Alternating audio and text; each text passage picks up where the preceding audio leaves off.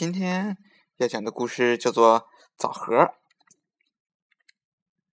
从前啊，一个村子里有个孩子，名字就叫枣核。这是怎么回事啊？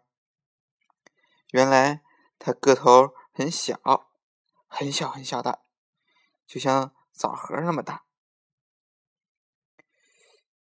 你别看他小，他可聪明了。有一年，天不下雨，太阳一个劲儿的晒呀晒呀，把稻子都晒死了。老百姓只好拿树皮、草根当饭吃。可是县里的官老爷还要老百姓交谷子，老百姓交不出来，县里的官老爷。就派人到村子里来，把村子里的牛呀、马呀、驴子呀全抢去了。老百姓又生气又发愁，哎呦，这可怎么办好呀？枣核说：“我有办法，我到县里去，把大伙的牛、马、驴子全要回来。”大伙说：“枣核啊，枣核。”你这么个小不点儿，怎么净说大话呀？枣核说：“你们等着瞧吧。”说着，他就走了。他走到了县城里，找到了关老爷的衙门口，往里一瞧，嚯，牛马驴子全关在里面呢。他等到天黑，悄悄地溜进衙门去，只一跳，就跳到一头驴子的耳朵里去。驴子觉得耳朵里痒痒的，就呜哇呜哇的叫了起来。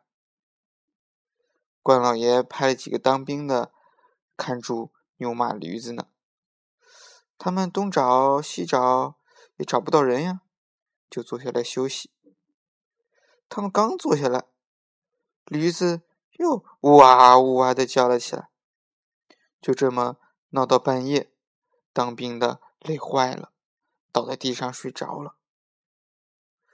这时候啊，枣核就吆喝着驴子，带着牛和马回村子去了。第二天，关老爷知道牛马驴子都跑了，亲自带了当兵的到村子里来打老百姓。枣核说：“这事儿是我干的，你们要打，打我得了。”